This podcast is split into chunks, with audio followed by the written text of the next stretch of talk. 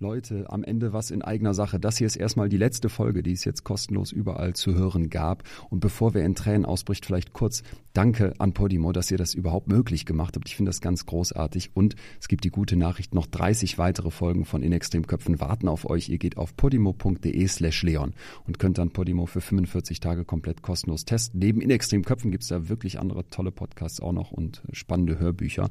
Und abgesehen davon bin ich ja jetzt ähm, die letzten Shows auf Tour. Da gibt's fast keine Tickets mehr, aber es wird demnächst eine neue Tour geben. Also vielleicht sehen wir uns nochmal live. Haltet Augen und Ohren offen. Und abgesehen davon mache ich ja noch den Podcast Betreutes Fühlen mit Atze. Also genug Chancen, dass wir uns wiedersehen. Wenn ihr Bock habt, podimo.de slash Leon, guckt da mal rein. 45 Tage kostenlos, könnt weitere Folgen hören. Und ansonsten bin ich auch immer Freund davon, dass gute Inhalte auch ein bisschen was kosten. Podimo ist echt nicht teuer und ich finde, das lohnt sich richtig. Abgesehen davon gilt hier zum Schluss wie immer bleibt mir gesund und gewogen. Vielen, vielen Dank für all das Feedback zu all den Folgen. Bis dahin, euer Leon. Dann kommt ein deutlich älterer zu mir, greift da vorne den Kapuzengriff und schlägt mir gefühlte 20, 30 Mal ins Gesicht. Nasenbruch, alles offen, überall Blut und das war im Grunde genommen dann der Abend auch. Herzlich willkommen zur neuen Folge von In extremen Köpfen. Ich bin Dr. Leon Winscheid, Psychologe und Autor und treffe in diesem Podcast Menschen, die im Extrembereich der Psyche leben. Mir geht es darum, meine Gäste zu verstehen und vor allem möchte ich von ihnen und ihren Geschichten lernen. Jenseits der Norm sind die Kontraste schärfer. Das heißt, man erkennt plötzlich Muster, die vorher verschwommen waren. Im Extremen verstecken sich Antworten auf Fragen, die man sich schon lange stellt oder noch nie getraut hat zu stellen. So bekommt man oft unerwartete Impulse für die eigene Psyche. Heute treffe ich Erik Stehfest. Erik ist 30 Jahre alt und arbeitet als Autor und Schauspieler. Viele kennen Erik wahrscheinlich aus seiner Rolle als Chris Lehmann bei der RTL-Soap GZSZ. 2016 belegte er bei Let's Dance den vierten Platz und 2019 gewann er bei Dancing on Ice das Finale. Was zu dieser Karriere auf den ersten Blick so gar nicht passt, ist die Tatsache, dass Erik zehn Jahre lang Crystal Meth abhängig war. Noch fast ein Kind fängt Erik an, die Droge zu konsumieren, die ihn später fast das Leben kosten wird. Auf dem Höhepunkt seiner Junkie-Karriere ist Erik neun Tage lang wach. So nennt er später auch sein erstes Buch, das zum verfilmten Bestseller wird. Als Meth-Abhängiger schreibt Erik chaotisch, aber akribisch Tagebuch. So kann er uns gleich sehr präzise von verstörenden Erlebnissen und Gedanken aus einer ganz absurden Realität erzählen. Spannend ist, wie er diese Erfahrungen selbst interpretiert und vor allem die Verwandlung, die er darin erkennt. Erik, warum nimmst du zum ersten Mal Crystal Meth? Ich glaube, die Frage, warum treibt einen durch viele Lebensjahre und verändert sich auch. Also sie transformiert. Am Anfang aus einem Mangel heraus, würde ich sagen, und aus Neugierde, weil das Leben auf dem Dorf kann sehr langweilig sein. Alles schmeckt nach Milch, ist fad und monoton. Und wenn du relativ schnell für dich erkennst, dass du andersartig bist, ein Querdenker, dich vielleicht auch als Junge gerne als Frau schminkst und merkst, die Umgebung gibt es nicht her, dann musst du dich anpassen. Und dieses Anpassen funktioniert relativ einfach durch Drogen und durch Crystal Meth, weil dieses sich gleichschalten mit der Umgebung tut diese Droge. Ja, sie gibt dir die Sprache deiner Umgebung. Bei mir war das der Fall, dass Andersartige gejagt wurden, zusammengeschlagen, krankenhausreif geprügelt und somit war für mich klar, das, was du eigentlich sein möchtest, kannst du jetzt noch nicht sein. Du musst es zurückhalten. Und mir war einfach verdammt langweilig. Ja, ich habe in der Schule alles verstanden, ohne zu lernen und ich war vollkommen unterfordert von meiner Umgebung und der Schule. Es wurde sich auch nicht so viel Mühe gegeben dabei, mich dort unterzubringen, wo ich vielleicht hätte hingehört ich wurde halt einfach in eine Mittelschule gesteckt. Und hättest du aufs Gymnasium gehört, oder? Ich weiß nicht wohin. Vielleicht auch an eine Sportschule. Ich war einfach ein sehr mhm. ähm, agiler Typ. Ich habe auf jeden Fall an diese Schule nicht gepasst, würde ich meinen. Ähm, das hat man dann gemerkt, als ich dann doch einen Ort gefunden habe, nämlich ein Theater, ein Jugendtheater. Dort konnte ich spielen, einfach spielen, das, was ich mit 13 eben hätte gerne getan. Das durfte ich dort bis die Schulleiterin im Theater anrief und meinte, schmeiß den mal raus, den Jungen, der benimmt sich nicht ähm, so, wie er sollte. Ist, glaube ich, nicht so gut, wenn ihr den bei euch aufnimmt. In welchem Dorf sind wir? Wir sind bei Dresden, Also tief im Osten, Erzgebirge, Räuchermännchen qualmen durch die Gegend. Ja, Wald. Und, ein paar ähm, hundert Seelen, oder? Ja, paar hundert Seelen, Buswendeplatz, ein China-Imbiss. Das war es eigentlich. Mittendrin du. Und du sagst, du nimmst das erste Mal Crystal Meth mhm. aus einer Neugier heraus. Mhm. Das liegt, glaube ich, auf der Hand. Die zweite Sache, die du nennst, ist aber ein Mangel. Absolut. Was ist da der Mangel, den du da schon spürst? Ich glaube, das hat ganz naiv auch viel mit dem Herausfinden der eigenen Sexualität zu tun, mhm. dem Merken, dass man vielleicht zu sensibel ist, in Anführungsstrichen, es gibt ja keinen zu sensibel, aber in dem Moment würde man einfach gerne straight auf eine Frau zugehen, auf ein Mädchen, sie ansprechen und ihr mitteilen, dass man sie gerne küssen möchte. Das ermöglicht einen die Droge. Das funktioniert sehr einfach, sich einfach zuzuballern und dann sich das zu holen, was man will. So und, vergleichbar ähm, mit Alkohol im Club, das einem das die Hemmungen nimmt oder ist ja, es viel stärker? Exakt. Es ist, es ist viel stärker. Der Alkohol führt ja dazu, dass man zwar jemanden anspricht, aber dann funktioniert halt nichts mehr. Das ist bei Crystal Meth ein bisschen anders, weil die Droge lässt dich für ein paar Stunden wahnsinnig gut reden, sprechen. Du hast eine klare Aussprache. Also dieser Mangel an, ich wäre gerne erwachsen. Also ich möchte meine Jugend skippen weil sie mich eigentlich nur einschränkt. Ich habe eklige Haut, ich stinke, ich sehe irgendwie einfach komisch aus und das Einzige, was ich von Mädchen zu hören bekomme, ist, na, bist du ein Süßer, du bist so ein richtiger Kumpeltyp und so ein Kram. Ne? Mhm. Also diese, diese ganz normalen Themen eines pubertierenden Jungen haben letztendlich dazu geführt, äh, zu dieser Droge zu greifen. Zusätzlich zu dem Mangel, dass kein Vater da ist. Und das musste ich auch lange vor mich herschleppen, das überhaupt aussprechen zu können, weil man bekommt dann oft von der Seite gesagt, ja, hab dich doch nicht so, es gibt genug Kinder, die haben keinen Vater und nehmen keinen Stoff. Das, was ist das denn für ein Argument? Also das ist doch, das ist doch kränkend. Wenn das für mich schmerzhaft ist, dass ich keinen Vater hatte, dann darf das auch wehtun. Und es hat letztendlich dazu geführt, dass ich mich eben betäube. Was hat dir am meisten gefehlt ohne diesen Vater, würdest du sagen? Ich selber bin ja jetzt Vater und ich sehe, wie mein Sohn wahnsinnig danach schreit, jeden Tag in den Arm genommen zu mhm. werden. Wie er es genießt, ich liebe dich zu hören, um dann selber ich liebe dich zu sagen. Und das kann ich nicht. Ich konnte nie meiner Mutter sagen, ich liebe dich. Warum nicht? Ich habe es nie gehört. Ich habe es nicht beigebracht bekommen, wie man ich liebe dich sagt, wie man jemanden in den Arm nimmt. Das war einfach so nicht da. Mhm.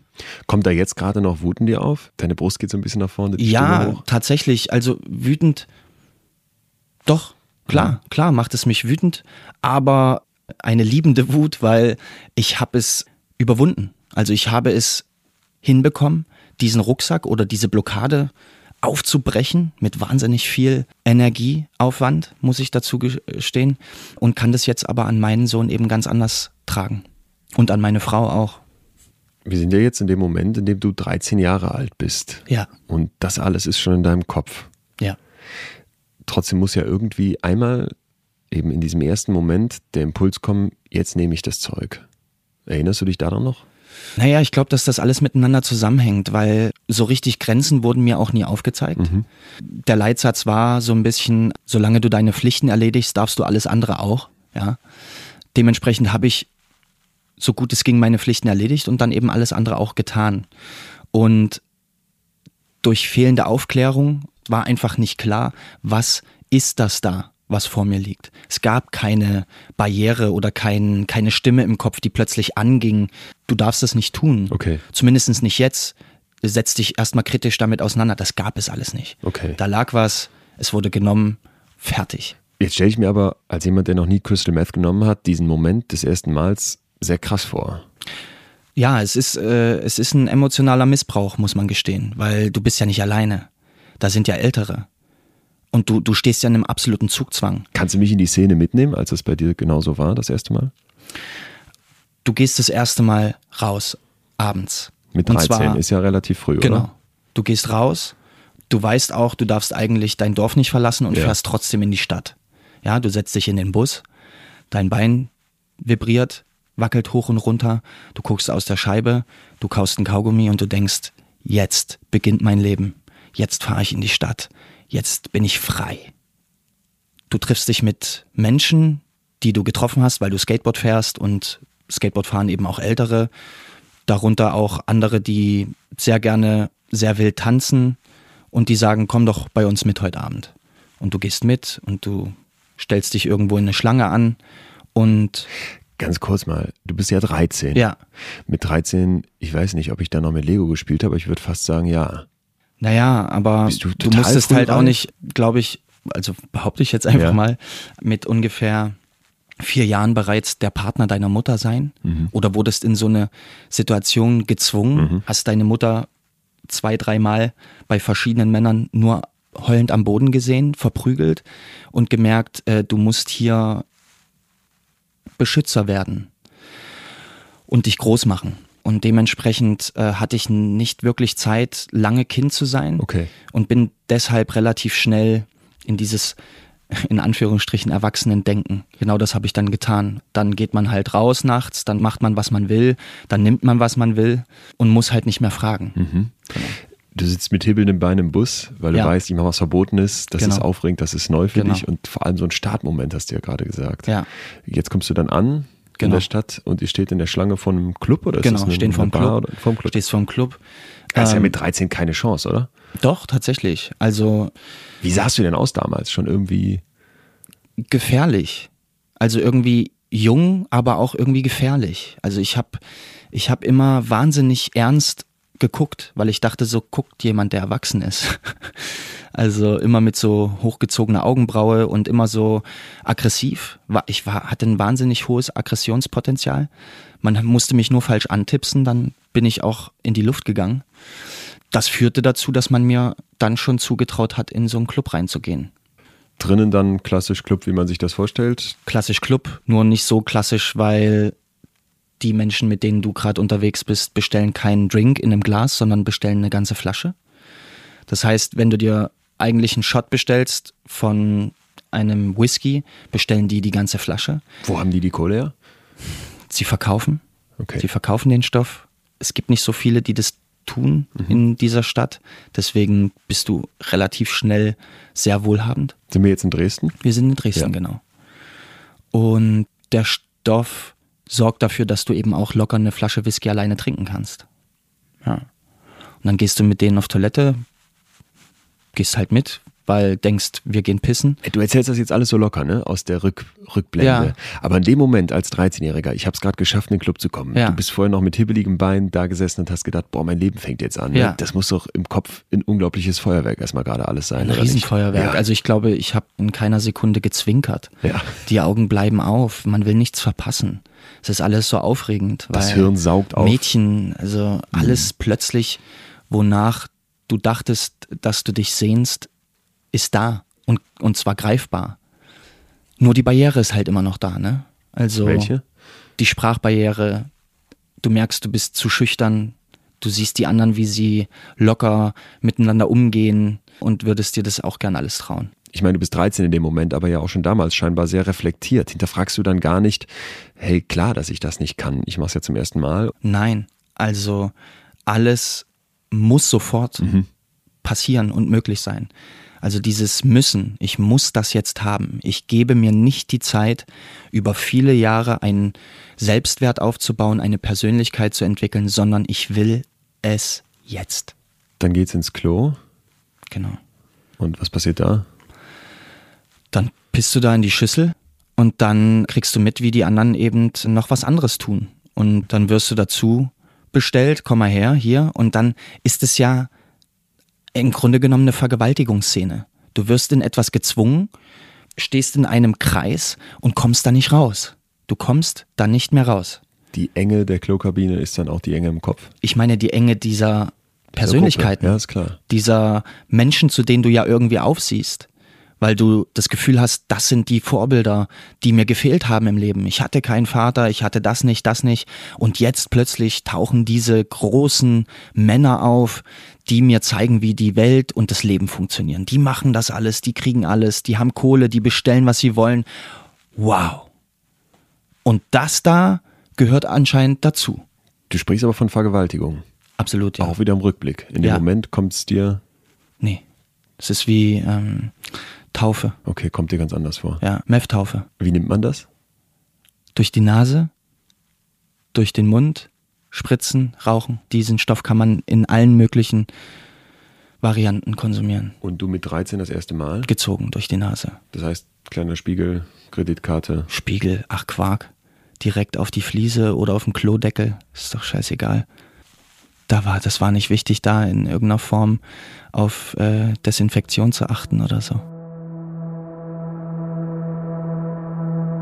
Was sich Erik in der Nacht auf der Toilette im Club zum ersten Mal durch die Nase zieht, ist Methylamphetamin, auch Crystal Meth genannt, eine der gefährlichsten Drogen der Welt. Crystal, Meth, Ice, Speed, Tina, Christine, Crank. Es gibt viele Straßennamen für Crystal Meth, wobei sich alle auf den Stoff Methamphetamin beziehen. Crystal Meth passiert die Blut-Hirn-Schranke, kann also unmittelbar im Kopf wirken und führt im Hirn zur Ausschüttung von Dopamin. Wenn das passiert, dann fahren wir hoch. Die Durchblutung steigt, das Herz schlägt schneller, die Augen weiten sich. Als Konsument erlebt man einen regelrechten Flash, in dem einem heiß wird und man sich leicht und euphorisch fühlt. Das Selbstvertrauen schießt in die Höhe und all das erlebt Erik. Er beschreibt es uns auch sehr genau und vor allem, dass er sich in diesem Moment regelrecht unsterblich fühlt. Kein Hunger, keine Müdigkeit, kein Durst, keine Schmerzen. Crystal Meth befreit kurzfristig von allen Bedürfnissen und das nützt die Menschheit seit den 1930er Jahren aus. Fritz Hauschild hieß der Chemiker, der Ende der 30er Jahre das Verfahren zum damals noch sogenannten Wundermittel erfand. Im Oktober 1937 wurde die Herstellung von Methamphetamin dann patentiert und ein Jahr später kam es unter dem Namen Pervitin auf den Markt. Das Wachhaltemittel, um die Schlaflosigkeit zu erhalten. So hieß es damals auf der Pillenpackung und bald zieht das vermeintliche Wundermittel auch das Interesse der Wehrmacht auf sich. Nach ersten Tests an Studierenden im Prüfungsstress lässt Hitler im Frühjahr 1940 für den Krieg gegen Frankreich seine Soldaten mit Pervitin ausstatten. Keine Angst, keine Müdigkeit, dafür völlig optimistisch und selbstbewusst. So kämpft es sich natürlich erstmal gut. Nicht nur Hitler kommt auf die Idee, Pervitin, also Methamphetamin, zu nutzen. Nach dem Zweiten Weltkrieg verkaufen die Japaner 500.000 Landsleuten die Restbestände ihrer militärischen Pervitindosen. Das führt dazu, dass bis zu 50.000 Patienten mit Psychosen stationär behandelt werden mussten. In Deutschland wird die Bundeswehr noch bis in die 70er Jahre mit dem Wundermittel beliefert und erst Ende der 80er verschwindet Pervitin als Medikament vom deutschen Markt. Die Dosis einer Pervitin-Tablette betrug damals 3 Milligramm. Abhängige Konsumenten wie Erik injizieren sich heute über 100 Milligramm und zwar mehrmals am Tag. Wir haben hier kürzlich von Jörg Böckem, dem heroinabhängigen Spiegelredakteur, gehört, dass man sich an Drogen gewöhnt. Und das ist natürlich bei Crystal Meth genauso. Man braucht immer mehr für immer weniger Effekt. Nach dem kurzen Rausch, nach dem kurzen High kommt dann das sogenannte Come-Down. Man schießt sich also erst in den Himmel und stürzt dann krachend ab. Auf Dauer kann die Haut nicht mithalten, weil ihr die Flüssigkeit fehlt. Karies, Zahnausfall und ein abgemagerter Körper komplettieren die Erscheinung. Dazu kommen dann Schlafstörungen, Depressionen, Wahnvorstellungen und nicht selten endet der Konsum tödlich. Um sich von diesem Leid der Droge wieder zu befreien, hilft augenscheinlich nur die nächste Dosis. Besonders an Crystal Meth ist, dass jeder zweite Konsument die Droge nimmt, um sich im Beruf zu pushen. Wenn wir das hören, können wir ab jetzt immer an die Soldaten im Zweiten Weltkrieg denken. Funktionieren um jeden Preis. Doch Erik ist erst 13, er muss noch nicht im Beruf funktionieren. Was reizt ihn an Crystal Meth? Du hast ja gesagt, Neugier und Mangel sind die beiden Triebkräfte jetzt in dir. Ja. Neugier, was erlebst du in dem Moment? Das schlägt zu wie eine Faust direkt ins Gesicht, tatsächlich. Also, da bei mir auch Gewalt immer ein Ausdruck von Liebe war, ja, also war diese, diese Schmerzsuche auch ähm, sehr befriedigend, weil du ziehst das Zeug rein und du spürst dich sofort. Es brennt, deine Tränen laufen, die Augen, alles vibriert, alles betäubt und du merkst plötzlich, wie deine Muskulatur anfängt, sich anzuspannen und du zu so einem Halbgott wirst, der aber immer noch aussieht wie so ein stinkender, pubertierender kleiner Junge. Da hast du eigentlich schon den zweiten Aspekt ja beantwortet. Dieser Mangel ist weg. Der ist weg Wegradiert. für dich. Ja. Du siehst dich ja nicht. Ja. Und wenn du dich im Spiegel siehst, siehst du dich auch wie dieser Halbgott. Und schafft es der Halbgott in dieser Nacht dann ein Mädchen anzusprechen, was er sich ja schon so lange wünscht? Aber ja doch. Das Problem ist nur, er findet eine, er wird darauf angesprochen, sie in Ruhe zu lassen, weil das die Freundin von jemandem ist. Mhm. Ich hatte einen roten Pullover an mit Kapuze. Dachte, okay, jetzt gibt's hier Stress. Setz meine Kapuze auf. Dann kommt ein deutlich älterer zu mir, zieht mir mit seiner linken Hand, greift da vorne den Kapuzengriff, zieht die Kapuze runter und schlägt mir gefühlte 20, 30 Mal ins Gesicht. Nasenbruch, alles offen, überall Blut und das äh, war im Grunde genommen dann der Abend auch. Der Halbgott fällt vom Himmel und zwar brachial. Ja, direkt, direkte Antwort. Eigentlich hätte man da schon sagen können, okay, das Schicksal hat eigentlich direkt zugeschlagen und mir gezeigt, wie dieser Weg verläuft. Das ist ja im Prinzip die maximale Grenze, die dir aufgezeigt wird, die deine Mutter dir nicht aufzeigt. Ja.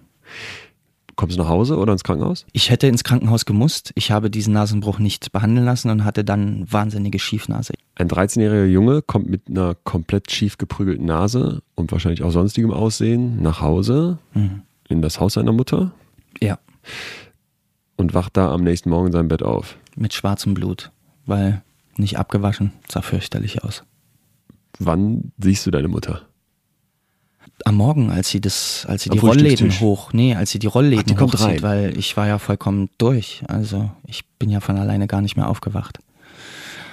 Und ja, Schock. Aber auch einen relativ reflektierten Jungen, der ganz ruhig mit ihr redet und sagt, Mutti, mach dir keine Sorgen, alles okay. So und so ist es gelaufen. Ich wurde verprügelt. Ich möchte jetzt nicht in die Schule gehen. Ich möchte mich so nicht zeigen. Ich brauche drei, vier Tage. Ist da wieder der Beschützer in dir, der sofort sagt, Mutti, mach du dir keine Sorgen um mich? Durchaus möglich, ja. Ja, gehe ich von aus. Wenn deine Mutter schockiert ist, ich stelle mir das gerade bei mir vor, ich würde als 13-Jähriger da mit zerprügeltem Gesicht liegen nach einer Drogennacht.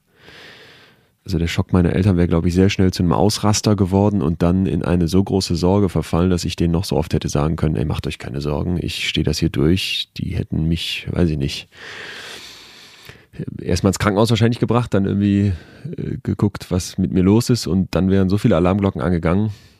Das bleibt bei dir aus, all das?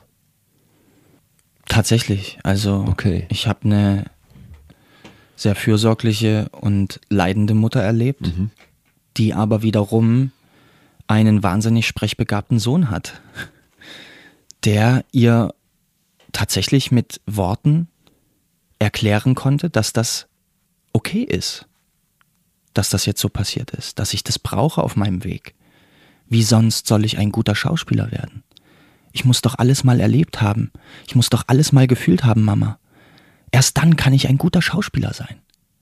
So habe ich das ihr wirklich gesagt. Das waren so die, die Argumente, die ich meiner Mutter wirklich viele Jahre immer wieder mitgegeben habe. Habe gesagt, Also Mama, du- du musst es jetzt begleiten. Also du konntest schon mit 13 so rhetorisch Tatsächlich. sprechen, wie du es heute kannst. Glaubt sie dir wirklich oder verdrängt sie selber was? Wenn sie das so hinnimmt dann. Ähm, das müssten wir sie selber fragen.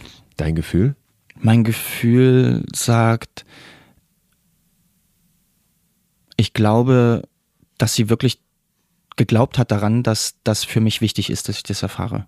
Und dass sie mir den Raum gegeben hat, ähm, das auch auszuleben. Auf der anderen Seite glaube ich trotzdem, dass sie auch, also sagen wir es mal so, ein Junge, der zu Hause liegt, krank, der ist einfacher zu handeln als einer, der draußen agil durch die Welt springt, vielleicht sogar das Land verlässt. Es ist gefährlicher tatsächlich.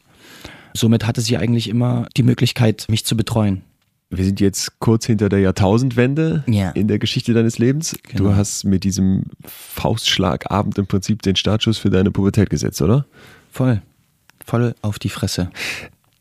Ist man von dieser Droge, die du da zum ersten Mal erlebst und dich selber zum Halbgott kürst, sofort abhängig? In meinem Falle, ja. Auch wenn dann zwischen den darauffolgenden Crystal Meth Abenden echt Wochen lagen, Okay. vielleicht sogar Monate, kann ich davon ausgehen, dass diese Zwischenzeit, sie ist sehr verschwommen, muss ich dazu sagen. Sie, sie, sie existiert gar nicht mehr so klar. Und hätte ich diese vielen Aufzeichnungen nicht gemacht, wüsste ich vielleicht gar nichts mehr. Was hast du für Aufzeichnungen? Tagebuch. Tagebucheinträge. Ich habe nach, nach langen Rauschtagen habe ich immer mich mit Stift und Zettel hingeschrieben und habe alles, hab alles notiert. Nur so war es auch möglich, neun Tage wach zu schreiben, um ehrlich zu sein. Dementsprechend weiß ich aus den Aufzeichnungen auch, dass ich, glaube ich, relativ schnell wusste, das ist meine Prüfung. Diesen Weg muss ich jetzt gehen. Und zwar bis nach ganz unten. Gab es da Seiten oder Sätze, die dir noch im Kopf hängen geblieben sind? Alles zusammengefasst, also hört man raus, dass ich mich für einen Soldaten halte, der im Krieg steht.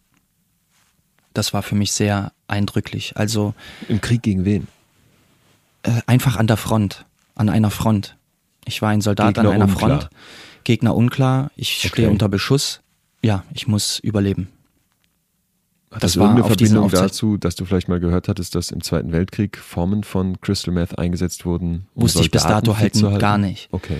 Also das äh, lässt sich auch oder ließ sich in neun Tage wach auch schwer beschreiben, aber jetzt in unserem Gespräch kann man das ja mal raushauen. Das war für mich vollkommen unverständlich, wie ich als Kind das wirklich nie ein Buch gelesen hat. Ich habe in der Schule haben wir auch nie das Thema äh, Zweiter Weltkrieg und Pervitin äh, behandelt.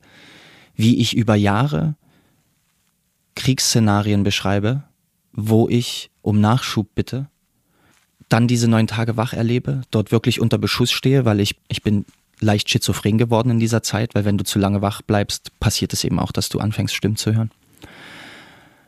Und habe dann erst im Anschluss an dieses Erlebnis herausgefunden, dass meine Urgroßväter Bomberpiloten im Zweiten Weltkrieg waren, unter Pervitin standen. Also in meiner DNA war diese Substanz schon integriert. Und dann habe ich mich mit meiner Familiengeschichte auseinandergesetzt. Hilft das, so eine Rechtfertigung zu finden im Rückblick? Nee, es ist einfach, dass ich das Leben für magisch halte und für unergründlich und das mir wieder zeigt, dass so vieles unbewusst passiert und wir uns Mühe geben sollten, so viel wie möglich in das Bewusstsein zu holen. Das ist keine Rechtfertigung, es ist eher, ich möchte das Bild, was jetzt halb an der Wand ausgemalt hängt, äh, komplett ausmalen. Ich möchte wissen, was da los ist. Ich möchte es fertig malen, Ein um Puzzle, es dann auch abzuschließen. Der Rahmen erst liegt? Ja, also lag. Jetzt mhm. ist das Bild komplett. Ja. Du hast gesagt, die Richtung deines Wegs ist jetzt ganz klar nur noch bergab. Ja. Wird es mit den Drogen jetzt entsprechend mehr? Es wird auf jeden Fall mit den Drogen mehr, aber vor allem wird es mit den sozialen Problemen mehr. Ne? Also das läuft ja einher und lässt sich schwer verstehen, im Alter von 14, 15, 16, 17, dass das, was du da gerade erlebst auf der Straße und in deinem Leben, was mit den Drogen, die du nimmst, zu tun hat. Ja, klingt vollkommen bescheuert, aber es ist so. Erlebe ich auch jetzt, weil ich viel mit Suchtmenschen zusammenarbeite oder denen immer wieder begegne, weil sie den Weg zu mir suchen. Man sieht einfach nicht den Zusammenhang zwischen den Substanzen und dem, was man nimmt, was man trinkt und dem, was einem passiert. Das finde ich sehr erschreckend. Immer wieder erschreckend, wenn ich es höre. So Grammzahlen helfen jetzt einem Laien wie mir natürlich überhaupt nicht. Aber kannst du irgendeinen Eindruck davon geben, wie viel du dann in dieser Zeit nimmst? Also die erste Bahn Meth sind vielleicht 0,1, 0,2 Gramm. Also das ist wirklich ein ganz kleines Ding und du drehst vollkommen durch und landest, oder ich bin äh, auf meinem Weg bei 1,5 Gramm gelandet pro Moment, Tag. Von 0,1 Gramm, das war wahrscheinlich das ja. erste Mal so die Menge im Club in Dresden genau. mit 13. Ja. Landest du irgendwann bei 1,5 Gramm pro Tag. Also einer Verfünfzehnfachung, ja. die du am Tag brauchst. Ja. Und drehst wahrscheinlich nicht mehr durch, sondern bist irgendwie sediert. Kann dann sogar schlafen und essen. Also es ist. Ohne geht's nicht. Nee, tatsächlich nicht. Es wird dann auch einfach genommen, um zum Beispiel Zahnschmerzen wegzubekommen. Jeden Tag? Jeden Tag. Sechs Monate lang. Also die letzten sechs bis acht Monate habe ich jeden Tag konsumiert. In dieser Zeit jetzt, wenn du derart abhängig bist, wie sieht ein Körper aus? Wie sieht ein Gesicht aus? Es wird alles immer kantiger, auch immer mh, mm, kühler. Also man strahlt so eine gewisse Kühle aus. Die Haut wird immer schlechter. Ja, man magert ab. Man trägt Klamotten, die diese Kühle und auch diese Aggression in gewisser Form unterstreichen. Und es gibt zwischen großer Freude und großer Trauer keine großen Unterschiede in den Gesichtszügen. Also das Gesicht wird immer monotoner. Es schläft einfach richtig ein. Also alles das, was ich eigentlich wollte, nämlich alles fühlen, auch verschiedenste Gefühle anderen Menschen übermitteln als Schauspieler, ist ja das die große Aufgabe, habe ich verloren. Habe ich einfach verloren. Eriks Mutter ist eine ganz wichtige Bezugsperson in seinem Leben. Sie steht auf der Bühne und das will Erik ganz früh auch. Seit der Kindheit träumt er davon, inspiriert von ihr, Schauspieler zu werden. Ich hatte den Eindruck, dass Erik nicht wirklich über die Beziehung zu seiner Mutter sprechen möchte. Er bleibt etwas vage. Vielleicht wirft er ihr mehr vor, als er hier eingestehen kann und will. Vielleicht will er auch einfach nicht öffentlich darüber reden. Sein gutes Recht.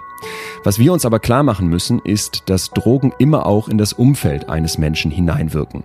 Man spricht von Co-Abhängigkeit, wenn bei einer Drogensucht nicht nur die eine Person erkrankt, sondern das ganze System, das System um diesen Menschen herum krank wird. Ein Betroffener ist süchtig nach seiner Substanz, zum Beispiel nach Alkohol, nach Cannabis oder wie Erik eben nach Crystal Meth. Eine co-abhängige Person, vor allem in einer Liebesbeziehung, das wäre sehr typisch, aber natürlich auch denkbar in einer Eltern-Kind-Beziehung, zeigt ebenfalls ein abhängiges Verhaltensmuster, und zwar vom Betroffenen. Was wir uns immer klar machen müssen, ist, dass eine Sucht so allumfassend ist, dass sie nicht nur das Leben des Süchtigen bestimmt, sondern auch das seines Umfeldes. Genaue Daten existieren leider nicht, aber groben Schätzungen zufolge gibt es in Deutschland 8 Millionen Co-Abhängige. Wie der Suchtkranke hängen die Co-Abhängigen im Strudel der Droge, ohne sie im Zweifel selbst zu nehmen. Das Fatale dabei ist, dass wir Menschen hypersoziale Wesen sind. Die Verbindungen zu anderen machen uns aus und sind extrem wichtig für unsere psychische Gesundheit. Oft wird das Leid der Co-Abhängigen übersehen und in einer Therapie gar nicht ausreichend mitbehandelt. Das ist fatal, denn erstens leiden die Co-Abhängigen mit, sie haben Schamgefühle, sie können zum Beispiel psychosomatische Beschwerden aufweisen wie Kopfschmerzen oder Verspannungen und in schlimmeren Fällen auch Depressionen. Und zweitens, wenn dieses kranke System nicht mit angegangen wird, dann ist es sehr viel schwieriger für die Suchtkranken, ihre Abhängigkeit loszuwerden. Ich gehe hierauf deshalb so detailliert ein, weil uns bewusst sein muss, wie sehr das Umfeld mitleidet und nicht selten auch ein Teil des Problems ist. Nach der kurzen Schilderung können wir das bei Erik und seiner Mutter auf keinen Fall beurteilen. Doch das Thema Co-Abhängigkeit wird uns in seiner Geschichte später wieder begegnen. Darum ist es wichtig, dass Erik es uns noch genauer beschreibt. Äh, das finde ich so krass. Ich hatte mal hier eine Folge zum Thema Drogensucht und Trauma mit Annette Hoffmann. Mhm. Und auch bei der war es so, dass man das Umfeld sehr, sehr weit täuschen kann, scheinbar. Das fällt so schwer zu glauben. Ich meine, du hast selber einen Sohn. Wenn der jetzt Drogen nehmen würde in der Pubertät, das würdest du doch sofort spüren, sehen, ähm, merken. Ich versuche es so zu erklären, weil ich bin der Meinung, das sind dann oft die Momente, wo man eigentlich alle in den Raum holen sollte und mit ihnen gemeinsam reden muss. Ich sage, auf meinen Lesungen kriege ich diese Fragen auch oft gestellt. Sage ich äh, immer in dem Moment, wo du merkst, dass einer in der Familie, es ist ja egal wer, es muss ja nicht immer der Sohn, die Tochter sein, aber jemand in der Familie nimmt Drogen. Ab dem Moment muss klar sein, dass die gesamte Familie eine Therapie braucht. Und ich glaube, dieses Weglaufen vor den eigenen Verantwortungen in diesem Thema, vor den eigenen Fehlern, vor den Schuldgefühlen, äh, lässt das Ganze auch noch einfacher vertuschen oder zumindest harmonisieren.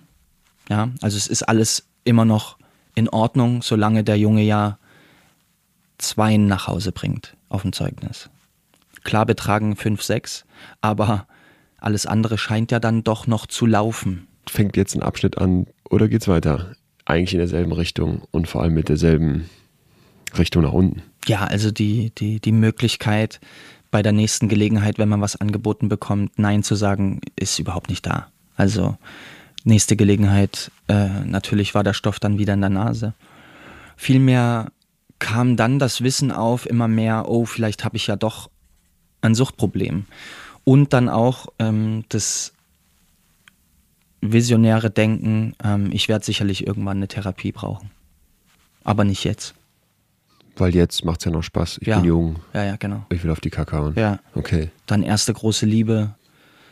Also In dann wen ging, verliebt? ging erstmal alles auf. Anja hieß sie. Genau. Was war das für eine? Eine große, viel, viel ältere Frau. Ich war 17. Ja. Und sie war schon 24. Okay. 25. Mhm. Und so ein Sinnbild war immer, dass ich ihr die Schuhe angezogen und zugebunden habe. Das hat meine Mutter immer gesagt, wieso ziehst du dieser Frau die Schuhe an? Und ich fand, so kann man mein Verhalten in dieser Zeit beschreiben. Ich habe mich wahnsinnig gebückt, um dieser Frau zu gefallen. Ah, und, so eine ähm, devote Haltung. Eine de sehr devote Haltung. Ich war der Meinung, ich kann froh sein, eine Frau gerade an meiner Seite zu haben, die alle wollen, alle, die in, in diesen Kreisen unterwegs waren. Und es war eine sehr körperliche Beziehung, natürlich, weil die Möglichkeit bestand nicht, ähm, gemeinsam zu kommunizieren, großartig, Dinge zu besprechen, sondern da wurde halt einfach gefickt. Um deine Sprache zu benutzen, wie ist Ficken auf Crystal Meth? Genauso wie das Wort halt klingt, ne? Okay. Also mhm. sehr unbefriedigend, um ehrlich mhm. zu sein, weil es einfach nicht funktioniert, zu kommen. Und das ist vielleicht am Anfang ganz lustig und auch pusht es so ein bisschen das mickrige Selbstwertgefühl. Aber irgendwann ist es dann lästig, wenn man dann nach dem Akt immer noch drei, vier Stunden sich einen runterholen muss, bis dann irgendwann der Samenerguss äh, passieren kann. Und dann ist alles wund und alles stinkt und man fühlt sich einfach sehr, sehr eklig. Nimmt Anja auch Drogen? Sie hatte das schon hinter sich. Sie war sogar so feinfühlig, dass sie auf Lebensmitteln hinten drauf geguckt hat, ob irgendwas mit Alkohol gekocht oder zubereitet wird. Und für sie habe ich dann auch ein Jahr den Stoff auch sein lassen. Das hast du hinbekommen?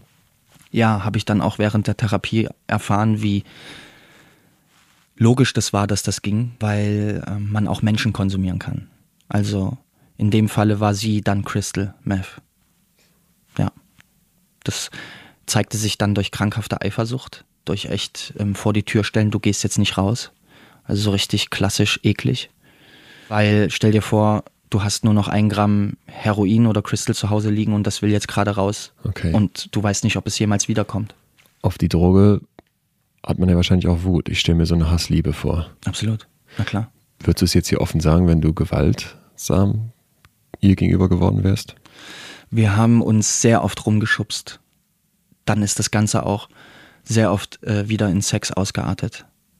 Also da war auch ein beidseitiges hartes Rannehmen gewollt, weil wir uns halt beide spüren wollten und mussten in gewisser Weise, um den Schmerz aus ganz anderen Bereichen irgendwie auch erträglich zu machen. Ein Jahr bist du quasi clean und ja. hast diese andere Droge, die auch ungesund klingt. Total. Dann ich habe mich auch euch? wieder für äh, wie so ein Helfer, mhm. also so ein Helfer empfunden, weil sie Panikattacken hatte. Sie hat wahnsinnig, also mehrfach am Tag einfach aus dem Nichts geweint. Und Groß-Klein-Wahrnehmungen, laut-leise, haben sich verändert. Also so richtig klassisch Panikattacken. Es lief einfach 24 Stunden der Fernseher. Es wurde immer geraucht. Ja, also das war so die Umgebung. Kein Job. Kein Job. Und ich, der junge Typ, der niemand mehr erzählt, dass er heimlich im Theater spielt und der von den großen Bühnen und von Hollywood träumt, ja. Und der wie so ein tätowiertes Märchen davon überzeugt ist, diese Frau mitzunehmen auf seine Reise. Ist er wieder der Halbgott? Irgendwie schon, ja. Klar. Da ist wieder der Halbgott gewesen. Aber auch tatsächlich einfach jemand, der an, an die Liebe glaubt. Das klingt nach einem Auf und Ab, wenn auch irgendwie stetig weiter bergab. Wann ist für dich der absolute Tiefpunkt erreicht?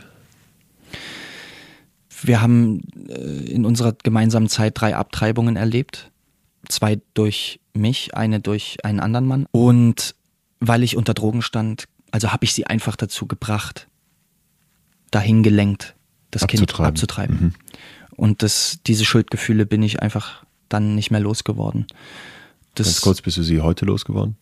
Ja, weil im Grunde genommen äh, war das Problem, dass der Arzt zu ihr meinte, sie wird keine Kinder mehr kriegen können. Jetzt hat sie aber einen Jungen. Das habe ich dann erst, als ich neun Tage wach geschrieben habe und ihr begegnet bin nach Jahren, weil ich brauchte ja oder wollte ihre Unterschrift, um überhaupt über uns schreiben zu dürfen. Verstehe. Kurz zum Verständnis, die Schuldgefühle, die auch schon damals in dir aufkommen, die entstehen deshalb, weil der Arzt dir gesagt hat, aufgrund der Ab Abtreibung kann sie kein Kind mehr bekommen. Genau, also Da sind keine hab- Schuldgefühle gegenüber dem Leben, dem ihr da einen Doch, Schlussstrich Das, setzt. das Auch. ist nicht nur das. Also Okay. das Mhm. ist der eine Grund. Mhm. Äh, ich bin daran schuld, dass eine Frau niemals Mutter werden darf. Ja. Und ich habe mein Kind getötet. Das war der Satz, der immer wieder in meinem Kopf geschrien hat. Und deshalb dann auch die 1,5 Gramm pro Tag, um diese Stimme und diese Schuld erträglich zu machen oder einfach äh, auszuschalten für ein paar Stunden. Wann bist du neun Tage wach? Dann, relativ zeitnah dann. Nach der dritten Abtreibung, schon mitten an der Schauspielschule. Und dann wollte ich eigentlich aufhören und bin noch einmal nach Tschechien gefahren, hab mir dort 20 Gramm geholt. Für wie viel Euro? Ähm, oh, das weiß ich nicht mehr. 150? Okay. 20 Gramm, das reicht dann für dich für knapp zwei Wochen. Eigentlich sollte das verkauft werden Okay. und ich hatte bis dato einfach noch nie so viel Zeug bei mir zu Hause liegen. Und das habe ich echt unterschätzt. Weil ich konnte dann halt erst aufhören, ähm, als es alle war. Wenig nimmt unsere Psyche so sehr ein wie Schuldgefühle. Um sie zu unterdrücken, sind wir Menschen bereit, die absurdesten Dinge zu tun. Erik greift zur Droge. Und plötzlich hat er davon aber viel mehr zu Hause als sonst. Und er beschreibt uns, dass er sich jetzt im Umgang, trotz seiner vielen Jahre Erfahrung mit Crystal Meth, selbst unterschätzt. Was hier passiert, wird Sinnbild von Eriks gesamter Zeit als Junkie und soll viel später auch der Titel von seinem autobiografischen Buch werden, das auf den unzähligen Tagebucheinträgen basiert, die er in dieser Zeit sammelt. Mit der maximalen Dosis an Crystal Meth im Blut bleibt Erik wach, und zwar ganze neun Tage lang. Neun Tage wach, das ist kaum vorstellbar. Das Guinness-Buch der Rekorde nimmt beispielsweise keine Rekordversuche zum Wachbleiben mehr an, weil es schlicht zu gefährlich ist. Wachbleiben müssen wir uns vorstellen wie einen Totalangriff auf unseren Organismus. Die Traum- und Schlafforschung zeigt eindeutig, dass wir die Schlafphasen der Nacht und eben auch das Träumen brauchen, um am Tag gemachte Erfahrungen zu sortieren. Wir lernen im Schlaf, wir schieben unsere Kreativität an und jetzt kommt der wichtigste Punkt, wir verarbeiten Emotionen. Mein absolutes Lieblingsexperiment dazu geht wie folgt. Leute müssen am, ich sag mal, Abend oder Nachmittag eine sehr peinliche Erfahrung durchmachen. Und zwar müssen sie singen, das Ganze wird aufgezeichnet und man spielt ihnen diese Aufzeichnung dann vor. Die Leute können überhaupt nicht singen und empfinden das als hochbeschämend. Wenn diese Leute jetzt in der Folgenacht einen gesunden Schlaf bekommen, wird diese peinliche Erfahrung offensichtlich sortiert, denn am nächsten Morgen ist ihnen die Erfahrung im Vergleich zu einer anderen Gruppe, die keinen gesunden Schlaf bekommt, sehr viel weniger unangenehm. Das heißt zusammengefasst, wenn wir nicht schlafen, machen wir am Tag Chaos in unserem Kopf. Das ist erstmal nicht weiter schlimm, wenn wir in der Nacht unserem Hirn die Möglichkeit geben, aufzuräumen. Stören wir diesen Prozess, der während des Schlafens stattfindet, dann kann es zu einem Teufelskreis kommen. Was die meisten von uns kennen werden, sind Schlafprobleme, gerade dann, wenn wir den Schlaf am dringendsten bräuchten, weil wir besonders belastet oder gestresst sind. Das Problem ist dann, dass wir in solchen Phasen oft an unsere Grenzen gehen. Wir arbeiten lange, nehmen die Sorgen vom Schreibtisch mit ins Bett, schaffen uns keinen Ausgleich durch Bewegung oder gesundes Essen. Dann versuchen wir einzuschlafen, ohne dass wir wirklich heruntergefahren sind. Das heißt, die Anspannung ist noch da. Sie wurde nicht abgelegt, weil wir dafür keine Zeit oder zu viel Druck im Kopf hatten.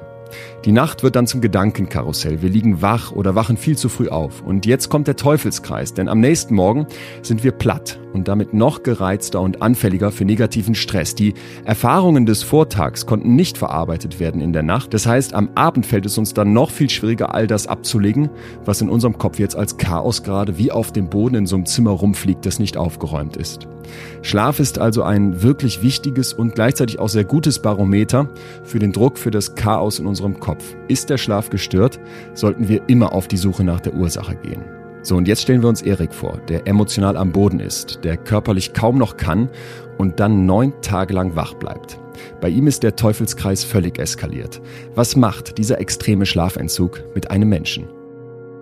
Eine Nacht durchmachen kennt wahrscheinlich fast jeder. Ja. Auch mal so anderthalb Tage, aber dann irgendwann wird man ja gegen Nachmittag des nächsten Tages wirklich, kommt ja so ein richtiges Down. Ja, total. Du bleibst wach. Genau. Und zwar noch für weitere siebeneinhalb Tage. Mhm. Das war total schräg auch. Nach dem Buch habe ich echt Nachrichten bekommen von Leuten, die über zwei Wochen wach waren. Zumindest haben sie davon erzählt. sagen wir mal, Tag drei, mittags 12 Uhr. Was machst du da? Du, ganz genau kann ich dir das nicht mehr sagen, aber es ist einfach so ein an sich selbst ergötzen.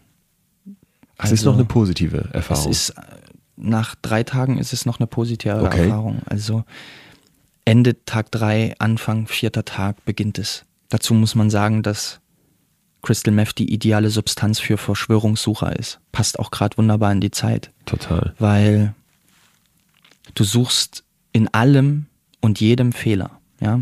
Du stehst vorm Spiegel und erkennst an deinem Haarschnitt einen Fehler. Da müssen noch ein paar Haare anders liegen. Und daran kannst du auch gerne mal sechs Stunden hängen bleiben. Und arbeitest dann sechs Stunden den Fehler auf deinem Kopf aus, bis Mit er weg ist. Nagelschere. Zum Beispiel. Mit, mit dem, was da ist. Und so suchst du in allem den Fehler. Du suchst sogar bei Menschen, die du liebst, die Fehler. Und das Ding ist, du hast sogar das Gefühl, diese Fehler lösen zu können. Du bist derjenige, der die Antworten liefern kann. Und da muss ich gestehen, gerade jetzt in den letzten Wochen, da sind ja so viele wahnsinnig talentierte Filmemacher am Werk gewesen anscheinend. Da waren Videos dabei, die haben mich echt schwer erschüttert und fast schon Panikattacken in mir ausgelöst. Der große Missbrauch, finde ich gerade, an vielen Menschen da draußen ist, dass wir mit so vielen Realitäten konfrontiert werden. Ja, wir leben eigentlich gerade in einer Welt, die alle Psychosen, die man sich vorstellen kann, freilegt. An welche Videos denkst du, wenn du das? Verschwörungsvideos. Okay. Ja, genau das kann man sich vorstellen. In diesen neun Tagen beginnt dann ab Tag vier. Ja, man fängt an, an diese großen Verschwörungen um einen zu glauben. Dieses Auf und Ab der Drogen muss doch aber auch in solchen neun Tagen dann eine Rolle spielen, oder? Der, der Rausch der letzten Line, wenn man überhaupt noch von Rausch sprechen kann, das Betäuben durch die letzten anderthalb Gramm, der muss doch nach ein paar Stunden wieder abnehmen. Mhm. Und dann brauchst du die nächste Line? Ja, sie werden ja auch dann auch einfach immer größer und immer länger, Okay. Weil du auch nicht das Gefühl hast, du merkst es noch. Also du, du, du spürst diesen Kick einfach nicht mehr. Es ist einfach nicht mehr da, es ist nicht mehr der Rausch der Jugend und, und dieses anfängliche, aufgedrehte und wache und energische, sondern es ist, es ist alles nur noch fast schon normal. Zu normal. Wie hält ein Körper sowas aus? Ich meine, wir kennen das alle, der Körper fängt schon Wir an Menschen zu sind wirklich schreien, ein Wunder. wenn wir kein Essen Ein bekommen. Wunderwerk. Die Maschine Mensch ist unfassbar, was sie, was sie erträgt. Das habe ich durch diese Zeit eigentlich auch erfahren. Was mir wiederum in, in vielen Dingen, die ich jetzt tue, zeigt, dass ich noch lange nicht an der Grenze angekommen bin. Ja. Der hält einfach durch. Der Körper zieht mit, weil Kopf gibt vor, machen wir jetzt so. Tja, das dauert echt eine Weile, bis man dann so zusammenbricht, dass, dass man äh, stirbt, dass gewisse Körperfunktionen aussetzen. Gibt es dann in diesen neun Tagen noch einen weiteren Absturz oder noch überhaupt einen Prozess? Oder bleibt das jetzt quasi eine Baseline, die du nach diesem Tag vier ungefähr erreicht hast? Der große Prozess der neun Tage ist im Grunde genommen die Auseinandersetzung mit dem Tod. Also ich würde meinen, runtergebrochen habe ich, und da in der Zeit bin ich 20, 21, mich noch nicht ein einziges Mal bis dato mit meinem oder mit dem Tod anderer auseinandergesetzt. Gab's nicht. Es gab keinen Bezug dazu, dass das Leben von heute auf morgen vorbei sein kann dadurch, dass ja auch der Totenkult nicht so offen dargelegt und dargestellt wird, wie es vielleicht in anderen Kulturen der Fall ist, bekommt man nicht so viel mit, zumindest in meiner Welt, was Leben und Sterben bedeutet und wie es miteinander zusammenhängt. Und das wird dir plötzlich klar in diesen neun Tagen. Ja, weil ich darüber nachdenke, was ich alles noch nicht gemacht habe Okay. und fest davon überzeugt bin, dass wenn ich jetzt einschlafe, sterbe. Weil ich habe nichts gegessen, ich habe so gut wie nichts getrunken, sieben Tage lang. Wenn ich jetzt einschlafe und ich weiß, ich werde nur schlafen können, wenn ich jetzt diese Tablette da nehme, dann gehe ich fest davon aus, dass ich nicht wieder aufwache. Wie soll das gehen? ist irgendein Schlafmittel. Benzo, genau. Das sind Beruhigungstabletten.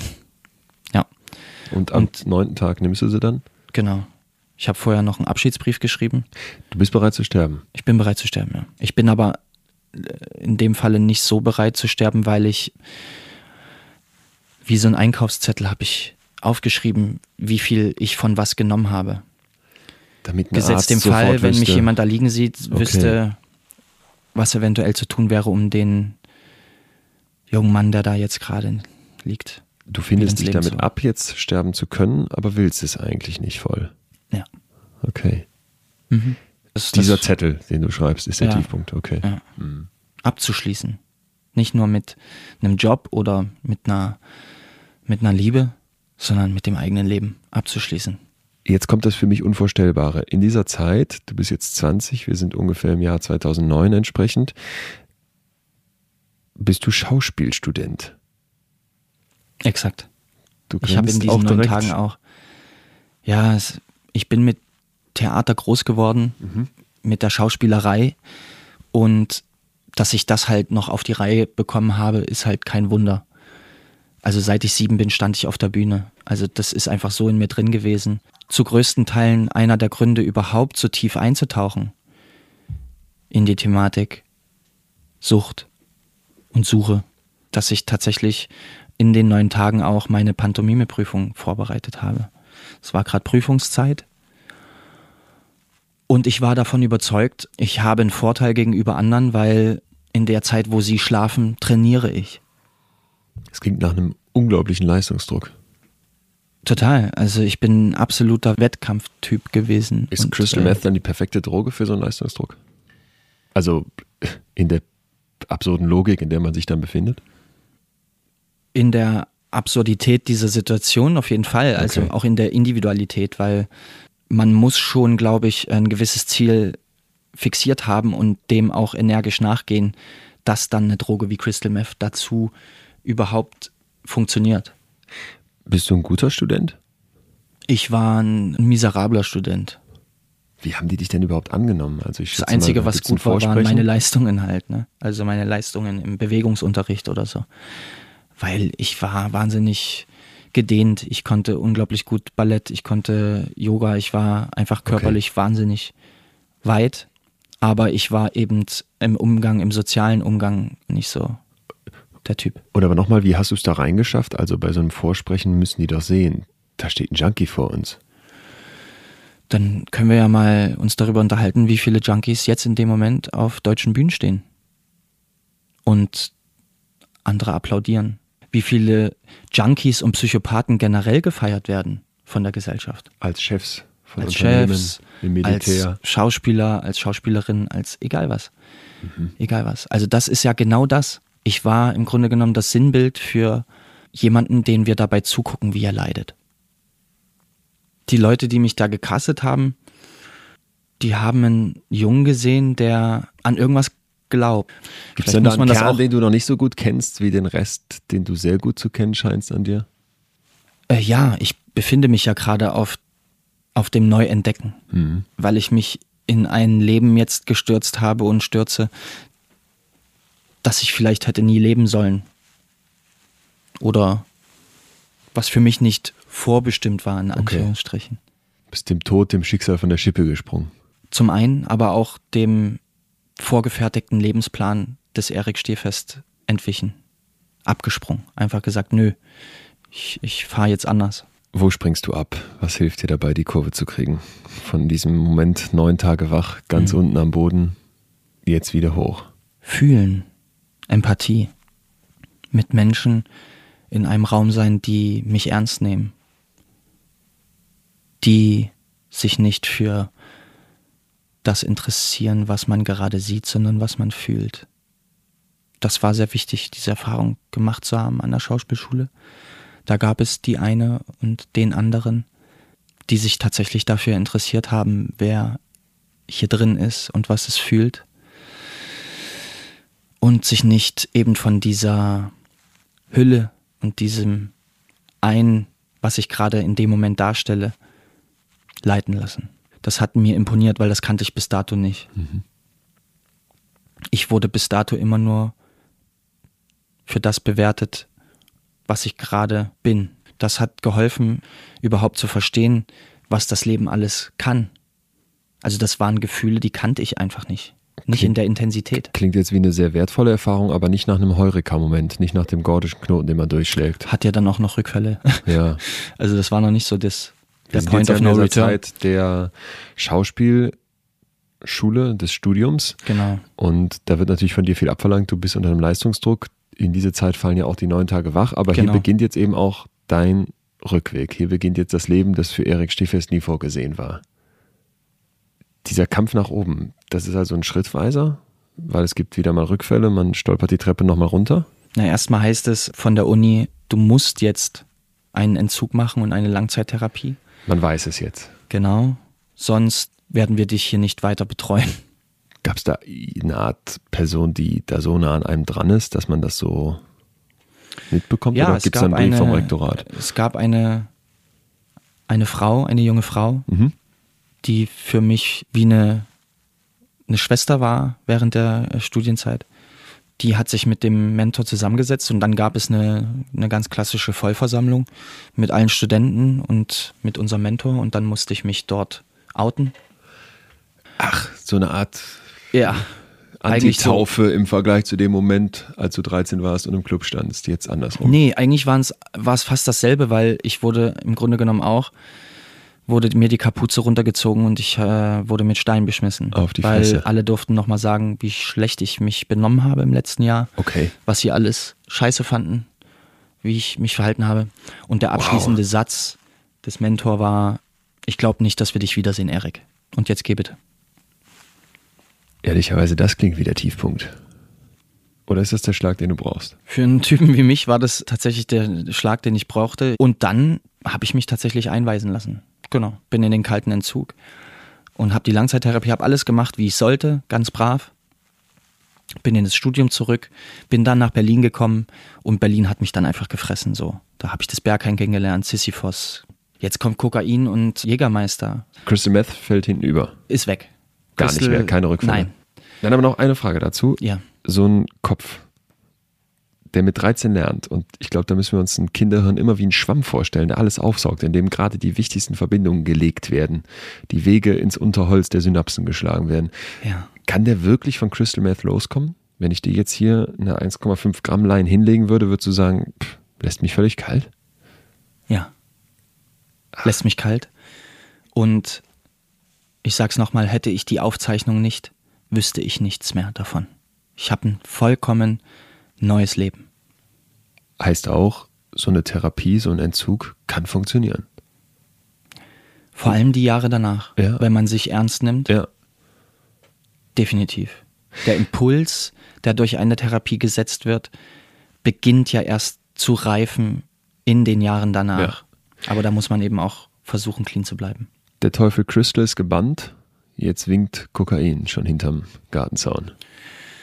Genau. Und gehobene Sprache, gehobene Kreise, Theaterblase und neue Möglichkeiten. Also vorher habe ich ja nicht in einer 24-7-Stadt gelebt. Berlin. Ja, also machen wir uns nichts vor. Wer Berlin als Besucher erlebt, findet es wirklich atemberaubend. Aber wer neu nach Berlin zieht und gerade so ein junger Mann, wie ich es war, der bekommt es gar nicht hin, dort wirklich zu leben. Ich bin ja Dauertourist gewesen, ein Jahr lang, weil ich wollte jeden Tag alles erleben. Es war wirklich sehr schwer, in Berlin anzukommen. Warum geht jemand nach erfolgreicher Therapie, wenn er gerade wieder clean ist, in eine Stadt wie Berlin, die so viele Versuchungen bereithält? Eriks Schauspielstudium in Leipzig besteht aus zwei Jahren Theorie und dann folgt eine Praxiszeit, die Erik am renommierten Berliner Gorki-Theater verbringen darf. Trotz erneutem Kontakt mit Drogen und dem nicht besonders günstigen Umfeld für einen Ex-Junkie schafft er seinen Abschluss. Doch die Jobs bleiben aus. Eriks Schauspielkarriere läuft nicht wie geplant an und er verpasst Vorsprechen. Der Durchbruch kommt mit der Zusage bei gute Zeiten, schlechte Zeiten. Weil er sich als Schauspieler darüber hinaus weiterentwickeln möchte, gründet Erik zusätzlich ein Schauspielkollektiv und lernt im Zuge dessen auch seine spätere Frau Edith kennen. Davon wird er uns gleich noch erzählen. Als Erik und ich uns unterhalten, schreibt er mit Edith gerade an seinem neuen Buch Rebellen lieben laut. Auf dem Cover halten sich Erik und Edith nackt in den Armen. Ihre Oberkörper und Gesichter sind großflächig und an vielen Stellen scheinbar nahezu identisch tätowiert. Beide haben sich die Haare an den Seiten abrasiert und tragen einen gleich langen blonden Zopf. Wenn man sich anguckt, wie Erik noch vor wenigen Monaten auf seinem Instagram-Profil aussah, nämlich fast brav und unauffällig im Vergleich zu heute, dann wird offensichtlich, dass er sein vollkommen neues Leben, wie er sagt, auch äußerlich zeigen möchte. Sie wollen eine Bewegung lostreten und es auch anderen Menschen ermöglichen, ihren eigenen Weg zu finden und zu gehen. Denn nur gemeinsam können wir Krieger der Liebe werden und dem Gefühl der absoluten Einsamkeit begegnen. Das verkündet der Kladdentext auf Erik und Ediths neuem Buch. Krieger der Liebe in einer Bewegung vereinen, das klingt wie bisher fast alles in Eriks Leben ziemlich extrem. Und Erik meint es vollkommen ernst. Er nennt seine Veränderung eine Verwandlung. Die ist äußerlich also sofort sichtbar. Aber wir erinnern uns bestimmt auch an Deborahs Geschichte, die als ultraorthodoxe Jüdin ein Selbst nach außen darstellen musste und gleichzeitig ein ganz anderes inneres Selbst hatte. Davon hat sie uns hier ausführlich beschrieben und auch von dem Konflikt, der zwischen diesen beiden Selbsts bestehen kann. Hat sich Erik auch innerlich zu einem neuen Menschen verwandelt? Gibt es da ein neues inneres Selbst? Und was ist von früher übrig geblieben? Wie kommst du damit klar, dass du jetzt nicht mehr auf der Bühne stehst und den Applaus bekommst, den du schon als Siebenjähriger genießen gelernt hast? Das ist auch wieder so wahnsinnig spannend, dass ich gerade zu Hause bei meinem Sohn viel Applaus bekomme. Weil er mich für einen Magier hält, für einen Zauberer, mal für einen Ritter. Also meine Verwandlung hat dazu geführt, dass ich ähm, eine wahnsinnig gute Verbindung mit meinem Sohn habe. Ich werde auch total gefeiert von meiner Frau. Mhm das war ja natürlich dann die große Nummer, als dann Edith auftauchte, die ja noch voll auf Crystal Meth war, als ich sie kennengelernt habe. Also du stehst jetzt mit deiner Anfang, eigenen kleinen Firma. Ein, kleine Firma, Anfang GZSZ, gute Zeiten, Rolle. ging gerade los und dann tauchte Edith auf, voll drauf. Ich habe mit zwei DJs aus Leipzig zusammengearbeitet, die haben einen meiner Kurzfilme vertont. Okay. Und für eine Filmszene tauchte dann plötzlich Edith als Sängerin, Edith in deren Studio in Leipzig auf bei einer Partynacht kennengelernt, sich ausgetauscht, bin Sängerin, ja, dann komm doch mal mit. Und dann haben die was aufgenommen und haben gesagt, Erik, du musst dir das anhören, das passt perfekt zu dieser Filmszene. Und dann kamen die nach Berlin. Ich habe gesagt, komm zu mir, wir reden drüber. Und dann kam eben diese Punk-Lady da durch, mein, durch meine Wohnung gesprungen.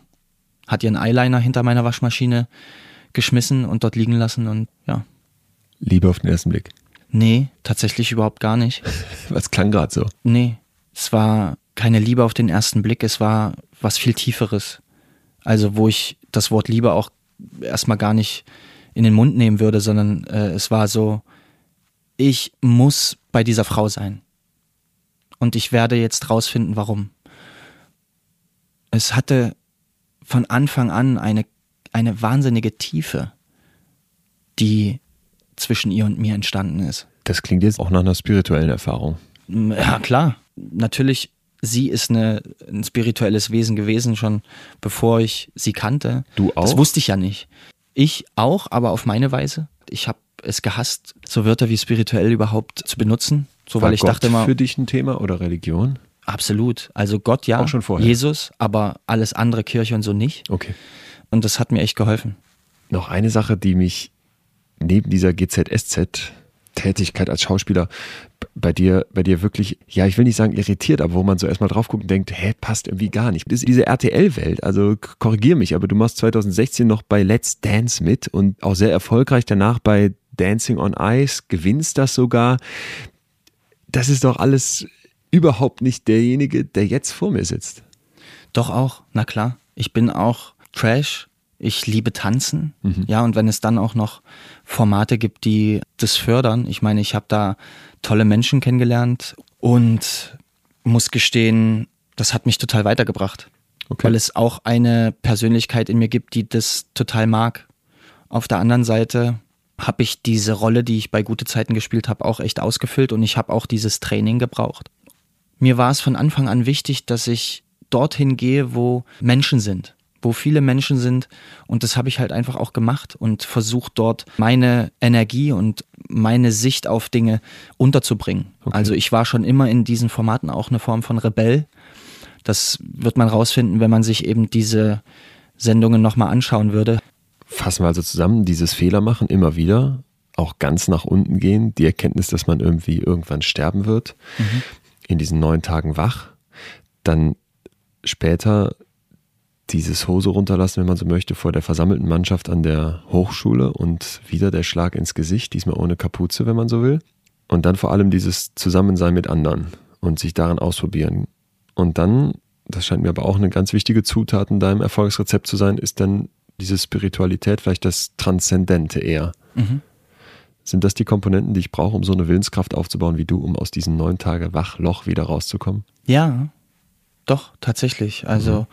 wenn wir jetzt einfach so einen Zettel neben den Zettel meiner, meines Abschiedes vom Leben legen würden, für das Leben, dann wäre das der Zettel, ja. Erik, vielen Dank. Danke auch. Ich äh, denke immer, Namenwortspiele verbieten sich, aber bin totaler Fan davon zu sagen, okay, steh fest. Ist für dich das Motto geworden. Äh, bleib fest. Bleib ja. stehen. Bleib hart. Ja, ich habe irgendwie gerade überhaupt keine, gar keine Zweifel daran. Du auch nicht. Nee. Alles nicht. Gute. Dir auch. Am Ende unseres Gesprächs bin ich nicht hundertprozentig sicher, ob ich Erik so verstanden habe, wie er sich selbst versteht. Das liegt vielleicht daran, dass er sich die ganze Zeit weiter verwandelt und entwickelt und auch immer wieder neu erfindet. Sein reflektierter Umgang mit der Droge, die Kraft, die er aufbringen musste, um sich von ihr zu befreien und gleichzeitig die Anerkennung seines Leids und des Leids der anderen Betroffenen, das hat allen Respekt verdient. Ich dachte zuerst trotzdem, dass ich an seiner Verwandlung hängen bleibe. Übertreibt Erik es nicht ein wenig, wenn er von etwas Tieferem als Liebe auf den ersten Blick spricht und in seinem neuen Buch jetzt also die Krieger der Liebe vereinen will? Darüber musste ich eine Zeit lang nachdenken und bin dann zu dem Schluss gekommen, dass doch aber wie immer gilt, nicht von sich selbst auf andere zu schließen und vor allem nicht zu bewerten, nur weil man etwas eben nicht zu 100% nachvollziehen kann. Eriks Lebenswandel war immer extrem, spätestens seitdem er seine erste Nase im Club zog und kurz darauf blutig geprügelt wurde. Doch er hat es geschafft. Er hat es geschafft, sich davon und vor allem von dieser gefährlichen Droge Crystal Meth zu befreien. Erik tätowiert sich dann das Gesicht, rasiert sich die Haare ab und nennt das Verwandlung. Warum nicht? Was zählt ist doch, dass er zu seinem inneren Selbst stehen kann. Und das tut er, oder? Das war die letzte Folge der vierten Staffel. Zeit euch allen wirklich von ganzem Herzen zu danken. Ihr habt mir so viele Nachrichten, vor allem bei Instagram, geschickt. Manche haben kritisiert zum Beispiel, dass ich Naomi Seibt als junge Ultrarechte hier getroffen habe und sie eine Bühne bekam. Andere haben sich bedankt, dass ich ihre perfiden Argumentationstechniken beleuchtet habe und von manchen kamen beide Punkte auf einmal. Die Folge mit Jana, die eine Borderline-Persönlichkeitsstörung hat, hat bei vielen von euch großen Respekt vor ihr und ihrer Geschichte ausgelöst. Es geht hier immer wieder auch um Vergewaltigung, was kein einfaches Thema ist und vielerorts als Tabu gilt. Ihr habt Jana in eurem Feedback total bestärkt. Es hat ihr wirklich gut getan, die Folge zu hören. Das hat sie mir nachher geschrieben und ihr bestärkt damit natürlich auch mich, dass solche Geschichten hier erzählt werden müssen. Viele haben mir geschrieben, dass sie sich nur für in extremen Köpfen ein Podimo-Abo geholt haben und dafür danke ich euch wirklich nochmal ganz besonders, denn ich weiß, dass es in dieser Zeit, in der alles kostenlos scheint, nicht selbstverständlich ist. Indem ihr euch das Abo holt, macht ihr meine Arbeit hier möglich und ich hoffe, dass es sich für euch gelohnt hat. Es waren immer wieder diese Perspektivwechsel, diese zum Teil kontroversen Themen und dieser völlig andere Blick auf die Welt, der für mich die vierte Staffel nochmal besonders gemacht hat. Es hat mir eine große Freude bereitet, hier die Gäste zu treffen und vor allem auch mit euch in einen immer engeren Austausch zu kommen. Das lasst uns doch bitte beibehalten. Schreibt mir gerne weiter, schickt mir unbedingt euer Feedback und falls noch nicht geschehen, würde ich mich sehr freuen, wenn ihr jetzt auf Abonnieren klickt. Das würde sich in diesem Fall besonders lohnen, denn ich darf euch ankündigen, dass wir zwei neue Staffeln machen werden. Dazwischen gibt's allerdings allerdings eine kurze Sommerpause, die bis Mitte September geht. Dann geht's weiter und ihr würdet als Abonnenten und Abonnentinnen sofort informiert, wenn ihr eben jetzt draufklickt und hier mir auch vielleicht damit nochmal ein Zeichen gibt, dass sich das lohnt, weiterzumachen, weil ihr Lust drauf habt. Damit die Wartezeit bis dahin nicht zu lang wird, möchte ich euch nochmal meinen anderen Podcast Betreutes Fühlen ans Herz legen. Den gibt's auch hier bei Podimo und darin sitze ich jede Woche zusammen mit dem Comedian Atze Schröder und beleuchte die menschliche Gefühlswelt. In einer unserer letzten Folgen haben wir zum Beispiel über den Glauben gesprochen. Warum glauben Menschen? Was gibt uns das psychisch? Und kann man einen Zugang finden, wenn man sonst oder bislang überhaupt nicht gläubig war? Ansonsten möchte ich euch auch unbedingt unsere Folge zu toxischen Beziehungen ans Herz legen. Also dann geht es darum, wieso wir es nicht schaffen, uns zu trennen. Und zwar nicht nur in der Liebe, sondern auch von Eltern, die uns nicht gut tun oder Freunden, mit denen wir eigentlich nicht mehr befreundet sein wollen. Es gibt jede Woche ein neues großes Gefühl, wie zum Beispiel Angst, Liebe, Leidenschaft, aber auch mal sowas Absurdes wie Hunger oder die Scham oder unser Zeitgefühl. Warum rast die Zeit so schnell und wie können wir es schaffen, die Welt wieder ein bisschen langsamer zu drehen? Ich würde mich sehr freuen, wenn ihr dabei Gelegenheit mal reinhört. Betreutes Fühlen heißt der Podcast Und ansonsten würde ich sagen, hören wir uns hier in ein paar Wochen wieder. Bis dahin bleibt mir treu und bitte gesund und schreibt mir doch gerne, was ihr hier hören wollt. Also worum soll es in den nächsten Folgen gehen? Welche Menschen soll ich treffen? Ihr erreicht mich am besten über Instagram, da heiße ich wie sonst auch Leon Winscheid. Bis dahin, macht's gut. In extremen Köpfen. Ein Podimo Original. Produziert von Auf die Ohren.